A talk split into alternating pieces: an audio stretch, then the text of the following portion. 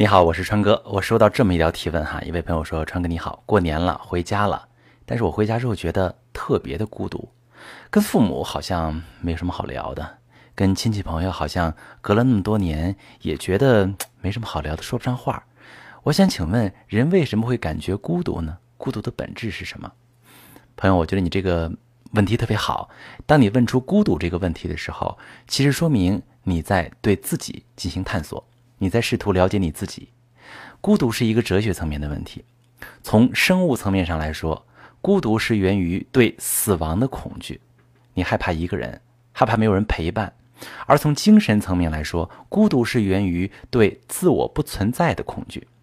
你可以试想一个场景：假设你正在尝试太空漫步，这个时候连接你与飞船的保险绳突然断掉了。看着自己离飞船越来越远，飞船上的同伴对此却一无所知，你这时的感受是什么呢？这种太空漂流感就是对孤独感最好的诠释。一些极度孤独的人甚至会在半夜惊醒，惊恐发作，呼吸困难，感觉就好像是太空服里的氧气快要用完了，他自己会活活憋死在外太空一样。这时，只要有人说说话，症状会立刻减轻不少。会有一种终于得救的感觉。过年为什么会孤独呢？没人能跟你说得上话，他们不理解你，他们不懂你，他们不能陪伴真实你内心的感受。那么，在精神分析理论中，人的思维源于语言，但是在学会语言之前，婴儿其实也是有记忆的。那种记忆不在语言层面，无法被提取，但是你会记住那种感觉，比如。长时间啼哭却没有得到母亲回应，甚至被粗暴的照顾和忽视，这种被忽视的不良感觉都通过身体的感觉记录下来，形成一种总是无法满足的渴望。为什么很多人遇到渣男也不能离开呢？为什么很多人在感情中成讨好型人格呢？很多时候都是源自于你从小没有被满足。一些孤独的人总是会感觉内心冰冷。需要一个温暖的怀抱，哪怕是温柔的眼神都好。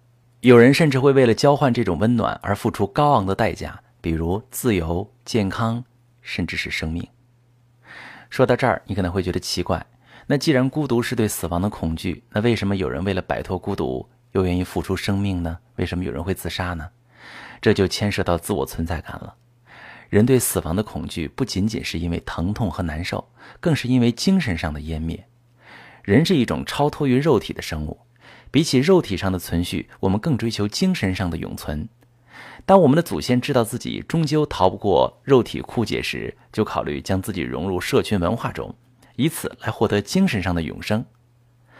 文化是有属性的，要想融入社群，就必须要被这个社群的文化所接纳。而孤独的人所面临最大难题就是去个性化，个性不清楚。这让他们根本不知道自己有什么属性，也不知道自己属于哪个社群，只能在各个社群的门外流浪徘徊。之所以会造成这种问题，也和成长过程中的忽视和不恰当的引导有关。孩子小的时候，第一个见识的社群就是家庭，出于自保的本能，孩子会自动同化家庭的文化。然而，有些家庭本身就是流浪者组合，夫妻都是孤独的人，结婚只是抱团取暖。这样的社群既没有共同目标，也谈不上什么文化，而没有文化倾向的人会本能地瞄准所有可能的文化选项，只求被接纳。人在这种情况下最容易去个性化，因为个性在某种意义来说是一种不道德。就比如我们在图书馆看书的时候不能随意说话，我们放弃自己说话的权利，就是为了融入学习这个群体。道德即为牺牲自己的一部分利益。正因为如此，孤独的人往往会受困于自己过高的道德标准里，有讨好、过分自谦、压抑等行为。待在这样的家庭里，孩子自然也会遵从父母的道德，拼命地切削自己的个性。在电视剧《中国式离婚》里，主角夫妇整天忙于争吵，无暇顾及孩子，最后孩子居然出现自残的行为。这种自残就可以理解为精神上的自我切削，已经不满足孩子认为的道德标准了。他开始以残害身体的方式来满足这种自我打磨的要求。孩子需要父母抚养，在探索人生路上也会遭遇很多危险，需要父母及时发现并提供帮助。他不希望自己像牵引绳断掉的宇航员一样迷失在外太空。说到这里，就不得不提到孤独者的抱团取暖了。在人际关系中，信任就是那根牵引我们不要漂流太远的安全绳。这种信任可以在有共同目标的社群中产生，因为大家都在奔着同一个目标前进，都在面对同样的风险。如果有哪一个成员遇到麻烦，大家都会本能的施以援手。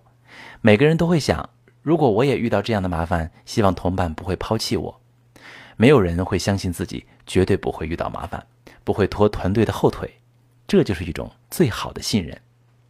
因此，要战胜孤独，最好的办法还是发展自我，试着去尝试不一样的生活，找到自己喜欢的东西，找到自己专属的领域，进而以此为探路灯，找到属于自己的社群。